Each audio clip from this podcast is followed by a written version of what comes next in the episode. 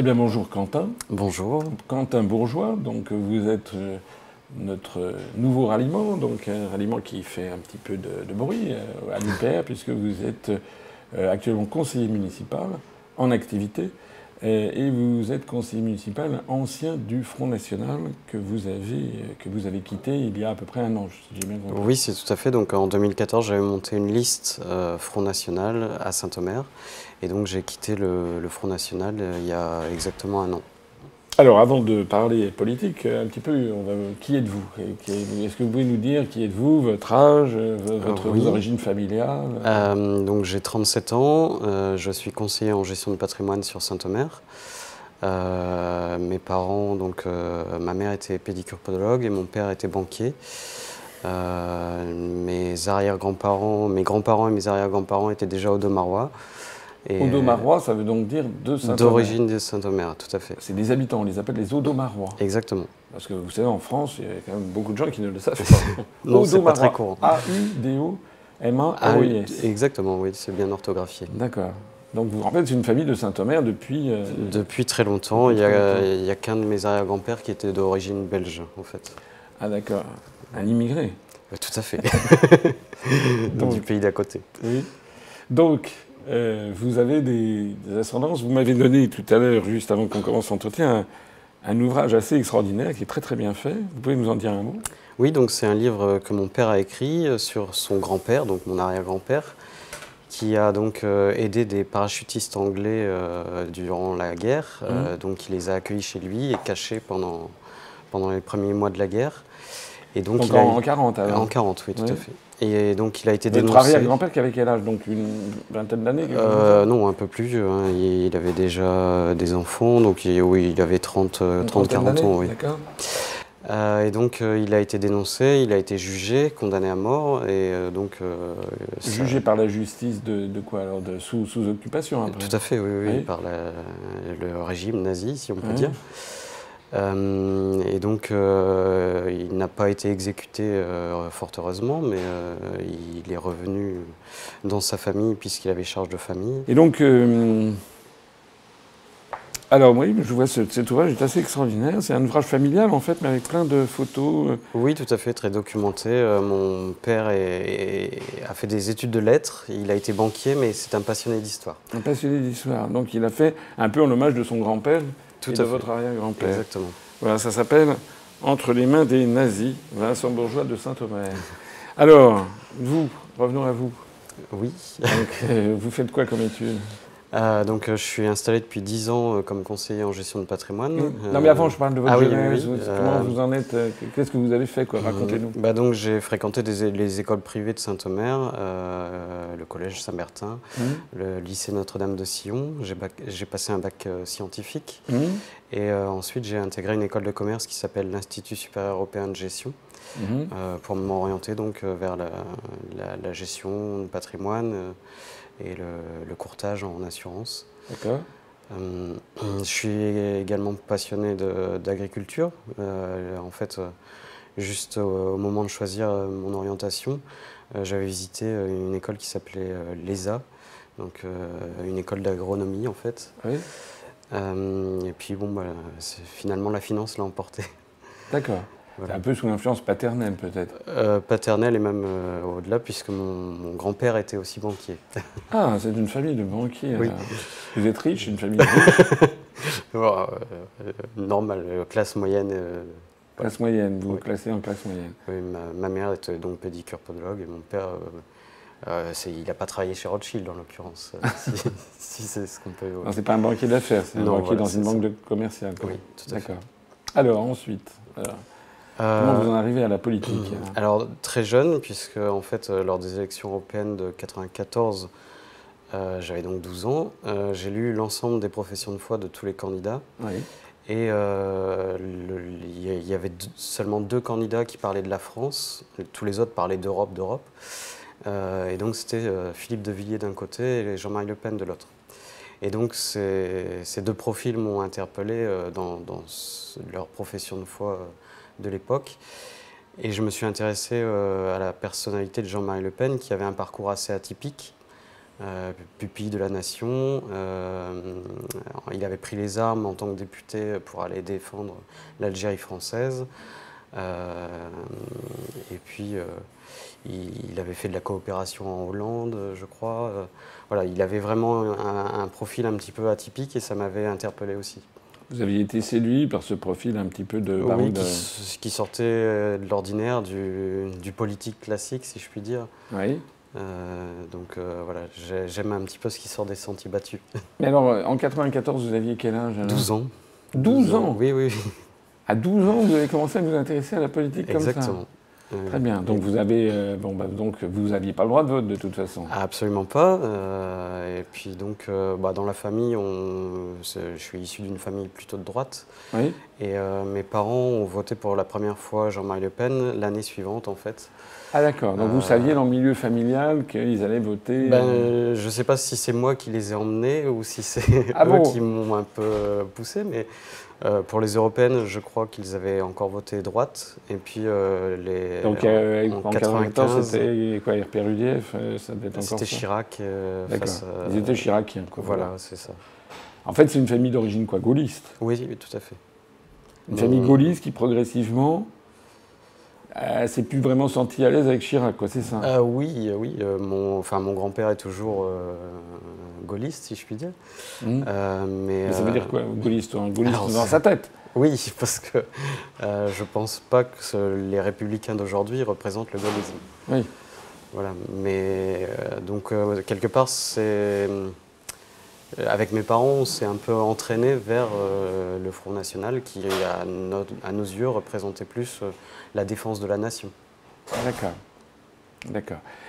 Donc vos parents votent, quand vous avez 13 ans, ils votent pour la première fois pour le Front National. Vous, vous trouvez ça bien? Vous en réjouissez? En fait, on n'en parlait pas beaucoup à l'époque. On n'en parlait pas beaucoup? D'accord.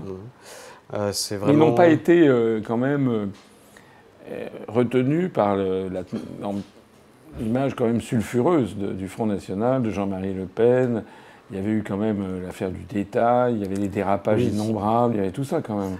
Alors, euh, moi, sur ces aspects-là de la personnalité de Jean-Marie Le Pen, je pense que c'était une stratégie de communication.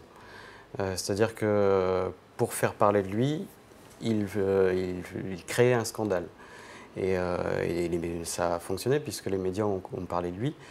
Et donc, je ne suis pas certain que c'était réellement ce qu'il pensait à mon sens, c'est plus une stratégie de communication. Pour faire le buzz. Pour faire le buzz.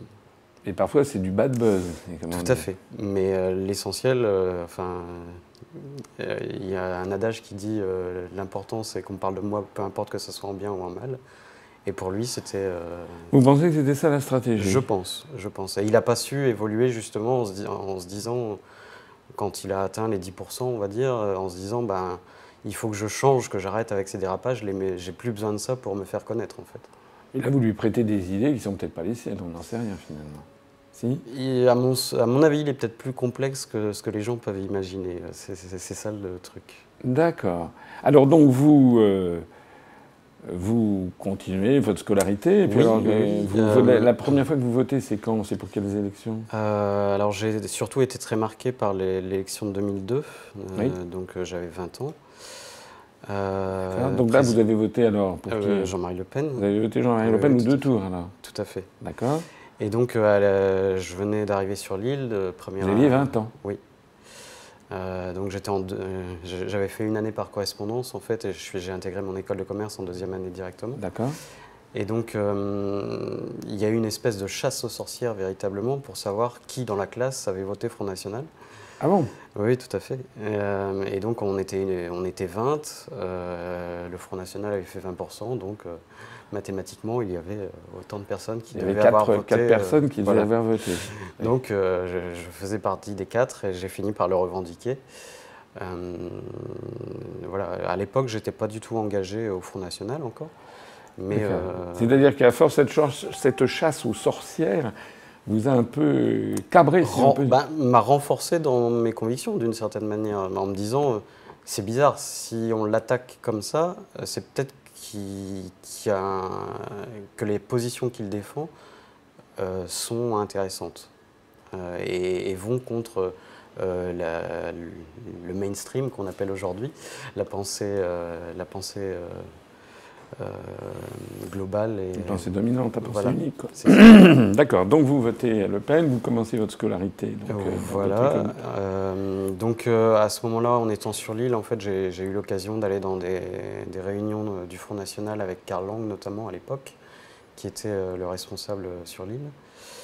Et, et, donc j'ai pu côtoyer pas mal de personnes du mouvement, euh, sans, toujours sans prendre de carte, sans, sans militer. Vous êtes allé vous renseigner. voilà, c'est ça. Mmh. Et donc c'est en revenant sur Saint-Omer euh, après mes études que je me suis dit, ben, allez, on se lance euh, en politique. Et, et donc c'est avec, en me rapprochant de Steve Briouat, qui était le secrétaire départemental à l'époque. qui actuellement est le maire de Hénin-Beaumont. Tout à fait. Oui, oui. Euh, donc c'est avec lui qu'on a démarré euh, le mouvement sur Saint-Omer. D'accord. D'accord. Donc vous prenez votre carte, vous avez quel âge à ce moment-là? Euh, Ma première carte, donc c'est 2007. En 2007. Donc vous fondez, il n'y avait pas de structure du Front National à Il y, il y avait une structure, mais qui était vraiment groupusculaire, si je puis dire. D'accord. Donc vous prenez votre carte et puis vous allez à la première réunion euh, ben, J'organise la première réunion. Avec les adhérents de Saint-Omer Oui, enfin, en l'occurrence, on était cinq. On était cinq, d'accord. Et alors? Euh, ben, C'était assez surprenant, euh, puisque ben, sur les cinq, déjà, il y avait mon père. Oui.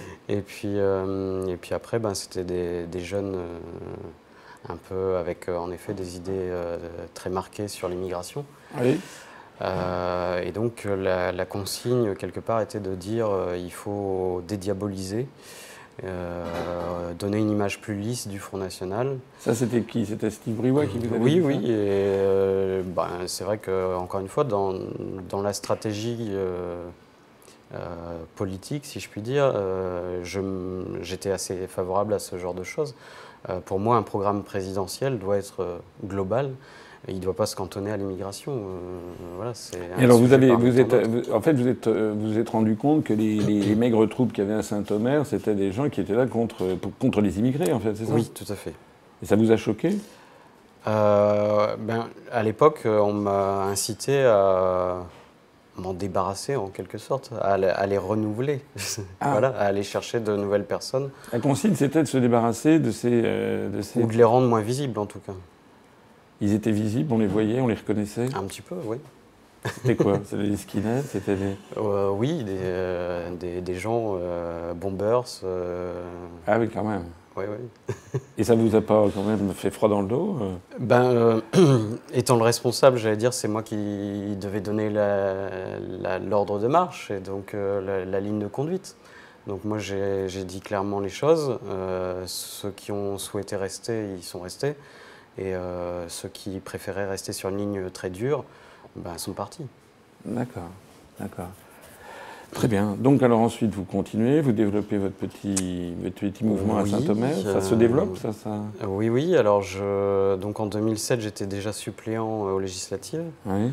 Euh, ensuite, euh, donc j'ai essayé de monter une liste euh, en 2008 à, Saint-Omer, une liste mhm. municipale. Une liste pour les municipales. Malheureusement, de par mon jeune âge à l'époque et puis mon manque d'expérience encore, je n'ai pas réussi. Et puis, ben, vous avez fait combien? J'avais même pas réussi à créer. Ah, vous n'avez pas réussi Ah oui, vous n'avez pas. Oui. Il faut 33 personnes. Ah oui, c'est pas fort. en avoir euh, une dizaine, une quinzaine. ah oui, parce que les gens ne voulaient pas s'afficher, sans doute. Euh, oui, et puis euh, j'avais 26 ans, donc vraiment c'était un petit peu difficile aussi de, de prendre mon bâton et d'aller taper aux portes et, ah et de rencontrer les gens. Et voilà, c'était encore un peu, un peu court. Donc après j'ai enchaîné donc les différentes campagnes régionales, départementales. Euh, voilà, jusqu'au présidentiel et aux législatives, et on a remis ça euh, au fil des ans. D'accord. Mais pendant cette période, il y a eu euh, des dérapages quand même de Jean-Marie Le Pen, et ça vous a pas mis mal à l'aise? Bah Encore une fois, moi je justifiais cet aspect des choses sur le fait que c'était une stratégie de communication. Après, euh, bah, c'est vrai qu'on le voyait avec les gens qui nous disaient euh, bah, on vote Front National, mais quand on entend Jean-Marie, ce qu'il peut raconter, des fois, ça, nous écœure parce que du coup, on sait qu'on va baisser mathématiquement dans les, dans les scores qu'on fera. Qu'est-ce que vous répondiez alors à cette question? Ben, Qu'il fallait pas perdre espoir, mais bon, euh, au final. Et vous-même, vous étiez gêné par les sorties de Jean-Marie Bien sûr, euh, c'est enfin, toujours de, gênant de devoir se justifier de l'injustifiable. Voilà. Euh, enfin, en l'occurrence, moi, je me considère pas comme un fasciste ou un nazi ou un raciste. Vous n'avez pas de racisme dans votre âme? Absolument pas. encore une fois Enfin, je ne vais pas dire qu'il y a quelques gages dans ma vie personnelle qui font que. Oui, parce qu'à chaque fois, les gens tournent ça voilà, c'est ça. mais, euh, mais voilà, j'ai. Enfin, mon meilleur ami est d'origine turque. Euh, j'ai hébergé des, des, étudiantes marocaines. Euh, donc voilà, je, je, pense que si j'étais un authentique raciste, je ne pourrais pas faire ce genre de choses. D'accord. Donc je ne suis absolument pas raciste. Non, ni xénophobe Ni xénophobe, non, j'ai rien contre personne. ça doit être gênant quand même de se retrouver dans un, défendre un mouvement qui a quand même cette image auprès du public et, dans les médias, et surtout quand il y a des dérapages du style, vous étiez lorsque quoi, Le Pen a, défendu Breivik là en Norvège, vous y étiez encore euh, lorsqu'il Oui, oui, bien sûr, malheureusement. il était peut-être plus, il était peut-être plus non, il, il, en avait été exclu. Il, avait déjà été exclu, d'accord. Mais enfin, il y avait quand même euh, Parfois, vous deviez avoir le sentiment d'avaler des couleurs, non? C'est ça. Et, puis, vous n'avez pas eu envie de claquer la porte? euh, Plutôt, euh, ben, je pense que j'avais, j'étais dans une logique où je m'étais tellement investi, où c'est dur de revenir en arrière, en fait. Donc, euh, bah, je, je, faisais fi de tout ça, et puis en, me focalisant sur le combat de, de la France, c'est-à-dire de la grandeur de la France, et, vis-à-vis de l'Union européenne surtout. Et c'est moi ce qui m'a fait bouger vraiment, c'est euh, le changement d'orientation euh, vis-à-vis de l'Union européenne, de Marine Le Pen, au moment de la présidentielle. Alors, qu'est-ce qui s'est passé au moment de la présidentielle? Enfin, vous, Si vous aviez suivi, vous connaissiez pas l'UPR encore à l'époque? Si, si, alors je, je, je connais l'UPR depuis 8 ans. Depuis 8 ans? Oui, et euh, alors je ne devrais peut-être pas le dire, mais j'avais déjà voté UPR lors des précédentes élections européennes, tout en étant responsable Front National. C'est vrai? Tout à fait. en fait, Dans le euh, secret de l'isoloir, vous avez voté? Exactement, dans le secret de l'isoloir. Ça s'appelle de la schizophrénie, ça Oui, mais il y avait un sens dans, pour moi, puisque je savais que le Front National allait faire un score formidable. Les sondages l'annonçaient à à 24 ou 26% euh, Je me suis dit que ma voix pourrait être peut-être utile à petit candidat. Euh, et, voilà, donc euh, j'ai. Et puis, comme je vous connaissais depuis longtemps déjà. Et... Enfin, vous m'aviez vu sur, sur, les, sur YouTube, c'est ça? Oui, ben, en l'occurrence, j'avais deux, trois amis avec qui on échangeait sur l'UPR déjà. Ah, d'accord. Mm. D'accord. Et, et, donc, ben, voilà, c'est à mon, sens, vous, vous, étiez un défenseur de la France contre l'Union européenne, et c'est toujours le cas. Et c'est pour ça que je vous rejoins aujourd'hui. Donc vous avez assisté au fait, à la, au fait que le. enfin, moi, enfin, vous savez ce sont mes amis, je trouve que le Front National n'a jamais été très clair sur la question européenne quand même, puisqu'il n'a jamais proposé réellement ou alors s'il a pu le dire une fois, il disait le contraire le lendemain, etc. Il n'y a jamais eu une, une, architecture très claire sur la sortie de l'Union européenne, quand même. Alors, le discours euh, durant la présidentielle, c'était de dire on va négocier. Si les négociations échouent, je propose un référendum. Si les gens souhaitent sortir, on sort. Si les gens ne souhaitent pas sortir, je démissionne. C'était ce que disait Marine Le Pen. Hmm. Pour moi, c'était un discours qui me paraissait cohérent quand même. Hmm. Après, euh, donc, dans l'entre-deux tours, Dupont-Aignan rejoint euh, Marine Le Pen. et du coup, rétropédalage sur l'Europe, euh, puisque c'était les conditions pour, euh, pour le, le, fait que du, Nicolas Dupont-Aignan rejoigne Marine Le Pen. Et, Donc vous, par exemple, en tant que responsable du Front National, au, sein de, enfin à Saint-Omer, vous aviez des, directives où on vous disait voilà ce qu'il faut dire pour le changement de pied ou vous étiez simplement en train de regarder oui, la télé bah je, moi je justifiais ça euh, tout à fait naturellement, quand même, euh, dans le sens où euh, quand on fait des alliances, et eh ben, c'est vrai qu'il faut savoir être faire des compromis. Voilà. Donc je, comprenais la, stratégie. Oui, mais on fait des compromis sur des choses relativement secondaires. On fait pas des compromis sur la. C'est peut-être ça qui m'a échappé. C'est comme si vous disiez, ben, De Gaulle, il fallait bien qu'il fasse un compromis avec Pétain. Non, il y, a, un moment à partir duquel c'est une vraie question qui va au-delà du Front National d'ailleurs, parce que ça, ça, touche en fait tous les partis politiques. Nous, ce qui nous fait notre, enfin vous, le savez, mais ce qui fait nous notre ligne de conduite, c'est que on est prêt nous à accueillir tout le monde sur le projet de sortir de l'Union européenne, parce que nous considérons que c'est la clé de voûte absolue de la, souveraineté nationale, de l'indépendance nationale. Mm. Alors que nous, c'est pas le clivage droite-gauche qui prévaut. Nous, c'est mm. le clivage souveraineté nationale contre ceux qui sont euh, pour l'asservissement, alors que, euh, à l'évidence de ce que vous nous dites, euh, voilà, Front National, finalement, il, peut brader comme ça la souveraineté nationale pour faire une alliance avec Dupont-Aignan. C'est ce qui m'a vraiment mis la puce à l'oreille en me disant, mais euh, c'est vrai que c'est pas possible de, renier à ce point euh, des convictions qui sont essentielles. Oui. Alors, qu'est-ce que vous faites à ce moment-là? Vous votez Madame Le Pen au deuxième tour? Oui, quand même. Quand même. Euh, et puis donc, euh, après le débat de l'entre-deux tours, ça a été un réel traumatisme pour les électeurs.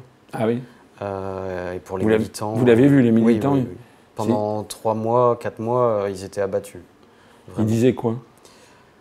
Que c'était pas possible de, de s'être planté à ce point lors d'un débat, qu'on n'y arriverait jamais. Enfin voilà, c'est.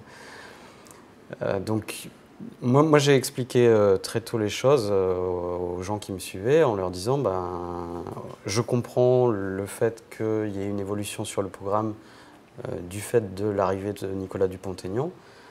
Mais maintenant, si après l'élection, on ne revient pas sur une position très ferme sur l'Union européenne, ma place au sein du Front National ne sera plus en, en adéquation avec mes idées. Vous l'avez fait savoir, ça?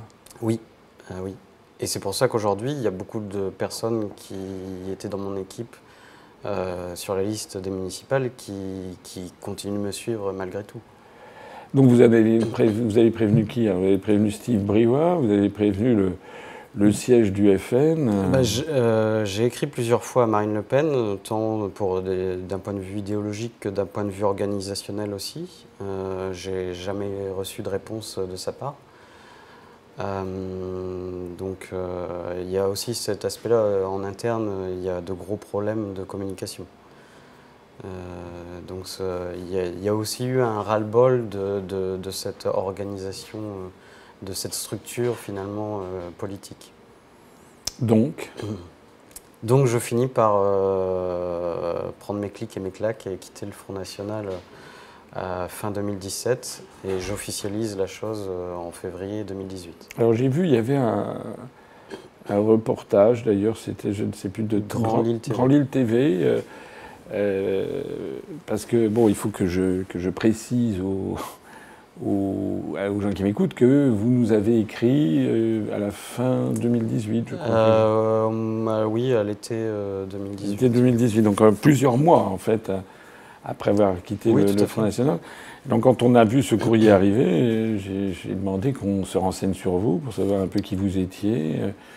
Est-ce qu'il y avait des horreurs sur vous Et vous n'avez rien trouvé On n'a rien trouvé. on n'a rien trouvé. Vous aviez l'air sympathique. Et puis surtout, on a vu cette, on a vu cette petite vidéo où vous mm. expliquiez euh, vous aviez eu les honneurs de Grand Ligne TV qui était venu, vous dire, parce qu'un conseiller municipal, vous étiez le seul conseiller municipal du FN Oui, euh, j'ai été le seul élu de ma liste. Voilà, Saint-Thomas, c'est quand même une, c'est quoi C'est une sous-préfecture? Oui, c'est une sous-préfecture, 15 000 habitants. 15 000 habitants, c'est pas une ville négligeable, c'est déjà une, non, c'est déjà, déjà, une belle petite ville, voilà.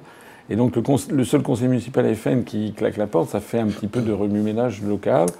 Et donc, Grand Lille TV vient vous interviewer, c'est ça? Oui, c'est ça. Euh, et puis les journaux locaux, bien sûr, euh, avec qui j'ai généralement de bonnes relations. Euh, D'accord. moi, j'ai jamais stigmatisé les journalistes ou la presse. Oui. à l'inverse de beaucoup de, de, militants frontistes. Oui. Ah j'ai été très surpris d'ailleurs que vous fassiez applaudir les médias lors de vos meetings, etc. ah oui. Et euh, généralement, au Front National, les médias sont sifflés. Quoi. Et, nous, on a des relations difficiles avec les médias, mais c'est vrai que lorsqu'ils font leur travail, on les, on les remercie. Mais voilà, et ça sert à rien d'envenimer bêtement les choses euh, non plus. Donc vous êtes, euh, vous démissionnez, et le, Grand Lille TV a fait une petite vidéo de vous qui était assez, que j'ai regardé, je me dis à quoi ressemble ce... Est-ce que c'est la bête immonde qui, qui arrive? Et puis j'ai trouvé quelqu'un qui avait l'air... Euh, normal, si j'ose dire, qui avait l'air sympathique et normal. Et puis j'ai vu qu'à la fin, vous vous posiez des questions, parce qu'il y a une journée, vous demandait Et qu'est-ce que vous allez faire? Donc vous évoquiez plusieurs hypothèses. voilà, c'est un petit peu. Euh, quelque part, je quittais le Front National et tout de suite, ils voulaient savoir qui j'allais rejoindre. Et euh, la question était absolument pas là à l'époque. Euh, moi, je voulais déjà prendre du recul par rapport au Front National. Et puis donc dans les mois qui ont suivi, j'ai regardé un petit peu ce qui se faisait ailleurs. j'ai assisté à une réunion des Républicains euh, ben forcément, quand ils ont parlé d'Europe, euh, j'ai vite fui. Mmh, mmh. Euh, j'ai rencontré des responsables de, de Boula France qui m'ont pas emballé plus que ça. Mmh. et puis, ben, encore une fois, je vous connaissais depuis assez longtemps et donc je me suis décidé à vous envoyer ce courrier. Enfin, ce courriel en l'occurrence. Très bien. Donc, nous, de notre côté, à l'UPR, on a examiné ça, on a fait une petite recherche sur Internet pour voir effectivement quel était votre parcours, ce que vous aviez fait, ce que vous n'aviez pas fait, etc. Et puis ensuite, euh, j'ai soumis au bureau national de l'UPR le projet de votre adhésion, puisque c'est une adhésion d'un élu en exercice euh, qui demande euh, son intégration, et en plus venant d'un parti politique qui n'est pas, qui n'est pas banal, donc euh, j'ai euh, soumis l'adhésion de Quentin Bourgeois au Bureau national, où tout le monde l'a d'ailleurs accepté. Il y a eu un accord unanime parce que nous, nous souhaitons à l'UPR. D'abord, ce que nous on pense, c'est que tout le monde a peut avoir des évolutions de pensée, s'être trompé. Moi, le premier. Hein. Il n'y a rien qui m'énerve plus lorsque je vois des gens me reprocher d'avoir travaillé il y, a, il y, a, 20 ans avec Charles Pasqua. Euh, Charles Pasqua, c'était. D'abord, j'ai eu l'occasion de le souligner. Charles Pasqua, quand il était, jeune, il n'était pas résistant. Hein.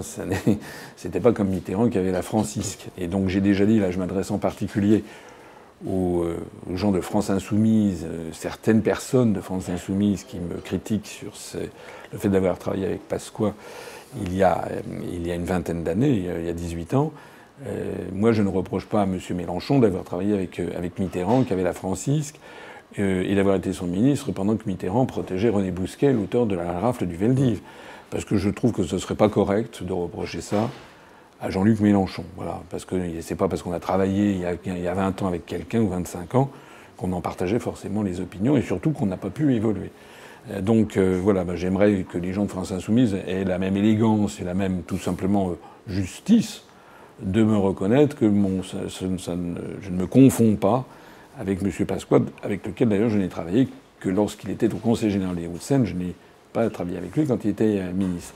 Alors donc pour vous, ben nous, c'est un petit peu la même. La même euh, c'est tout à fait notre état d'esprit. On l'a fait lorsque Sylvie Evans de France Insoumise nous a, nous a rejoints. On s'en est, on s'en est réjoui.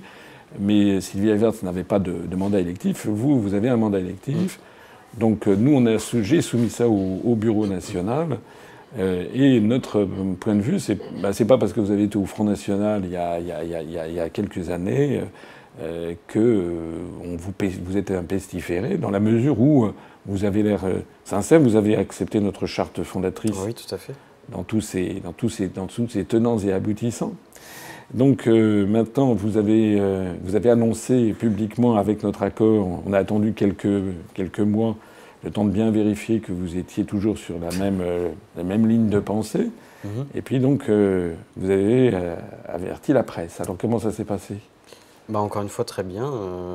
la presse, elle connaît l'UPR quand même la presse locale Très peu, mais voilà, c'était l'occasion de leur faire découvrir un peu plus. ils n'ont pas été surpris Ils n'ont pas dit c'est quoi ce truc-là?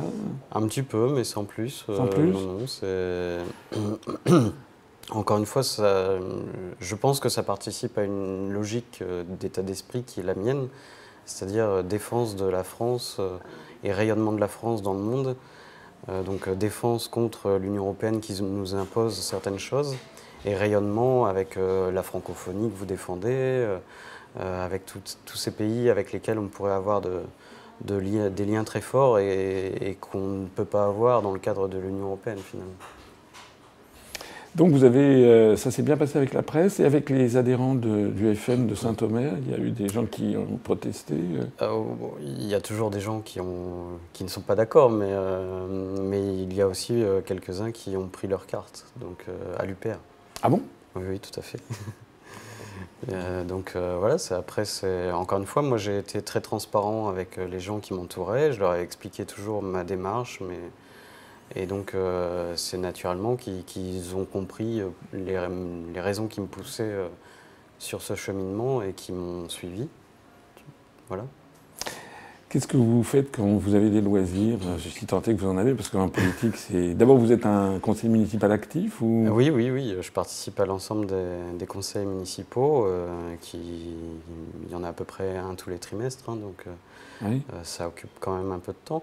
Et puis j'essaie d'être présent aussi euh, dans les différentes manifestations. Euh, euh, bah, et puis les, choses officielles comme le, 1er mai, le, 11 novembre, voilà, des, événements comme ça. Mais je, pratique la course à pied. Oui.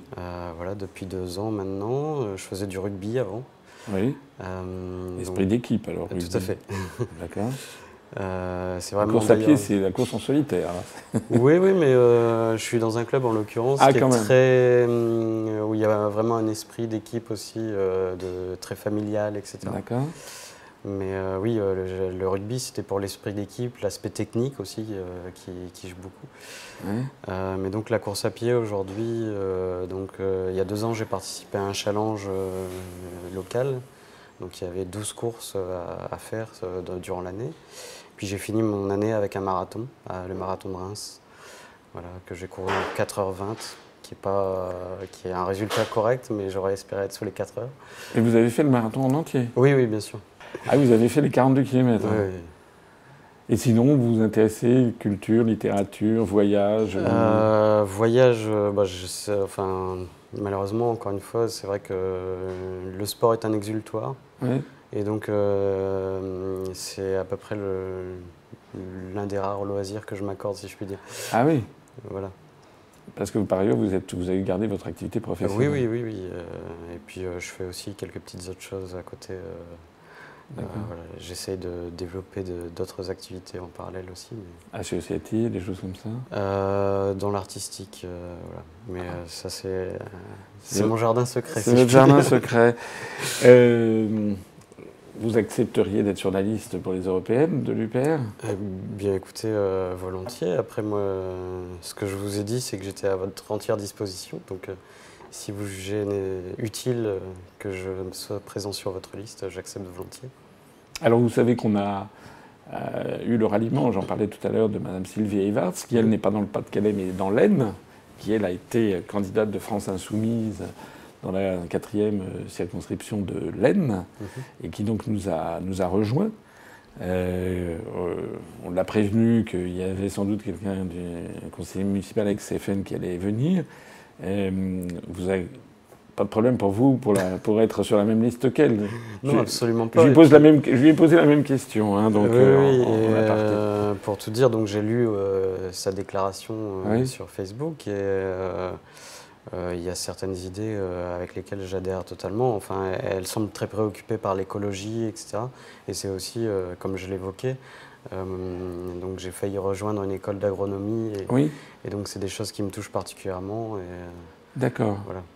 D'accord. Donc je pense que là je m'adresse, c'est un peu une de nos fiertés en fait à, à l'UPR, c'est de, je crois que nous sommes, quand je dis je crois, je suis même sûr que nous sommes le mouvement politique euh, qui est le seul mouvement politique qui est capable euh, de rassembler euh, à la fois des responsables de France Insoumise et des responsables du Front National sur une même liste. Donc ils ont évidemment des points de divergence, mais ils savent les mettre de côté pour se rassembler sur l'essentiel, c'est-à-dire la liberté, la souveraineté de, de, la France. Quelque chose me dit que vous allez bien vous entendre d'ailleurs avec Sylvie Je pense aussi, mais parce que c'est une, non, une femme vraiment, vraiment, elle est très très sympathique. Vous aussi, je vous trouve sympathique. Euh, euh, d'ailleurs, vous êtes l'un et l'autre un peu la partie émergée de l'iceberg, parce qu'actuellement, on a 30 à 40 adhésions par jour, mm. euh, et dont certaines, alors si j'ai bien compris, il y en a certains qui, faudrait que je regarde ça à la loupe pour que vous me disiez, parce que quand on adhère à l'UPR, nous on ne demande pas, les gens ils adhèrent, on ne leur demande pas leur pédigré, voilà. Vous avez eu la courtoisie de dire qui vous étiez, donc ça c'était important, vous avez été, et j'en profite pour le dire, très correct du début à la fin de cette... Merci. non, vraiment, il n'y a eu aucun coup fourré, vous avez joué très transparent, nous aussi je crois, on vous a accueilli comme ça. Moi, je m'en réjouis. Il faut absolument que les Français euh, se rassemblent. Euh, nous attendons des ralliements, d'ailleurs, venant d'autres endroits. Euh, notre mouvement, je le répète, est un mouvement qui se veut provisoire, hein, comme l'a été le Conseil national de la résistance. C'est un mouvement qui, une fois que nous serons parvenus à faire sortir la France de l'Union européenne, de l'euro et de l'OTAN, la mission historique de l'UPR sera, sera, sera achevée. Et naturellement, les gens venus de droite, les gens venus de gauche regagneront leurs idées, leurs familles politiques assez naturellement, je pense, parce que je ne crois pas, enfin toute l'histoire du monde et l'histoire de France me donne à penser qu'on ne peut pas durablement avoir un mouvement euh, politique unique. Mais en cas d'extrême nécessité, là c'est très important d'être soudé pour euh, permettre à la France de sortir de cette affaire. Hein, je rappelle que les... vous avez voté non à la Constitution européenne, j'imagine, en, en, 2005. ben voilà, euh, les 55% de Français qui ont voté non, c'était des gens, des électeurs du Front National, une partie des électeurs de, l'UMP, une toute petite partie peut-être de, l'UDF, une partie un peu plus importante du PS, puisque Fabius avait mm. appelé à... Et puis le Parti communiste et une, grande partie de, l'extrême gauche. Et si on n'arrive pas à avoir un, mouvement politique qui permet de rassembler ceux qui ont voté non, qui ne correspond absolument pas au clivage droite-gauche, ben, on n'y arrivera jamais. C'est aussi simple que aussi simple que ça. Et donc nous, notre vocation, c'est de faire un CNR. Et je voudrais aussi m'adresser ici, j'en profite, euh, de la, je souhaite la bienvenue à Quentin Bourgeois. J'en profite aussi pour euh, souligner, je vois des initiatives ici ou là de, personnalités qui veulent, chacune veut créer maintenant son, CNR, euh, notamment à gauche, mais souvent ce sont des CNR hémiplégiques. Voilà, c'est-à-dire des gens qui veulent un CNR euh, au-dessus du clivage droite-gauche, mais uniquement avec des gens de gauche. Ah, ça, ça, ça c'est pas possible. Hein. C'est comme quelqu'un qui voudrait un CNR au-dessus du clivage droite-gauche, mais uniquement avec des gens de droite.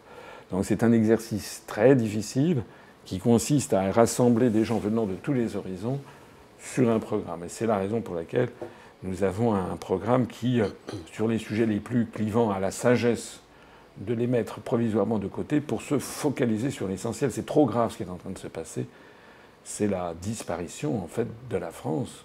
C'est notre démantèlement national avec l'unité nationale qui est en cause. C'est la baisse du niveau de vie, le pillage du patrimoine national, la vente à l'encan de tous les services publics. Enfin, tout le monde connaît ça. Et bien ça, on n'en sortira pas si euh, on reste dans un simple clivage droite-gauche. Euh, droite Vous avez d'autres choses à ajouter euh, bah, Simplement, en effet, que les, problématiques essentielles, c'est cette dichotomie entre la France et l'Union européenne. Et que donc c'est cet enjeu qui est majeur et central. Et donc, en effet, il faut rassembler le plus de monde autour de cette idée de recouvrer nos souverainetés à tout point de vue. Et, je reviens sur l'écologie, qui est aussi une préoccupation essentielle, et notamment de la jeunesse. Euh, mais on, pourra, euh, beaucoup disent, on peut régler l'écologie qu'au niveau mondial, carrément. Mais je pense que, euh, au contraire, c'est en étant moteur, en étant si la France redevient une locomotive, elle pourra tirer l'ensemble des pays du monde sur des sujets et, sur l'écologie qui sont très importants aussi. Et puis de toute façon, c'est un État souverain qui prend les, mesures. si on attend que on attend de se mettre d'accord à 27, on n'arrivera jamais. J'ai vu, c'est sorti il y a deux, trois jours, un, article très intéressant qui montre que la Suisse est quasiment le numéro un mondial en matière de transition énergétique. Or, la Suisse, justement, n'est pas dans l'Union européenne, mais elle, prend des décisions souveraines. C'est comme ça que ça marche, en fait. et puis après, il y aura un esprit d'entraînement, euh, je pense. On le voit avec le glyphosate, finalement. Euh, plutôt que, que, de montrer la voie sur le glyphosate, Emmanuel Macron fait marche arrière euh, parce que justement il a la contrainte de l'ensemble des autres pays européens. Voilà, c'est l'inverse qui doit être Absolument, c'est une pensée très juste ça. Parce que toute l'histoire vous donne raison. C'est-à-dire que c'est pas quand on se met d'accord que les choses évoluent. Quand on se met d'accord à 30, ça n'est pas possible. C'est lorsque quelqu'un, toute l'histoire de l'Europe est là d'ailleurs, hein, et l'histoire du monde, c'est lorsqu'un État prend une décision qui se révèle avec le temps plus judicieuse que les autres, que les autres vont limiter. C'est exactement ce qui s'est passé, par exemple, avec la France, a joué souvent ce, ce rôle. C'est pour ça qu'on est appelé à le rejouer aujourd'hui. Quentin Bourgeois, bienvenue à, l'UPR. Ah, merci beaucoup. Nous sommes contents de, aussi contents de vous voir rejoindre l'UPR que nous avons été contents de voir Sylvie Ivartz euh, de France Insoumise rejoindre l'UPR. Euh, vous allez m'inviter à faire une réunion publique à Saint-Omer un de ces jours Très volontiers, euh, quand votre agenda vous le permettra. Merci beaucoup en tout cas, Quentin. Merci.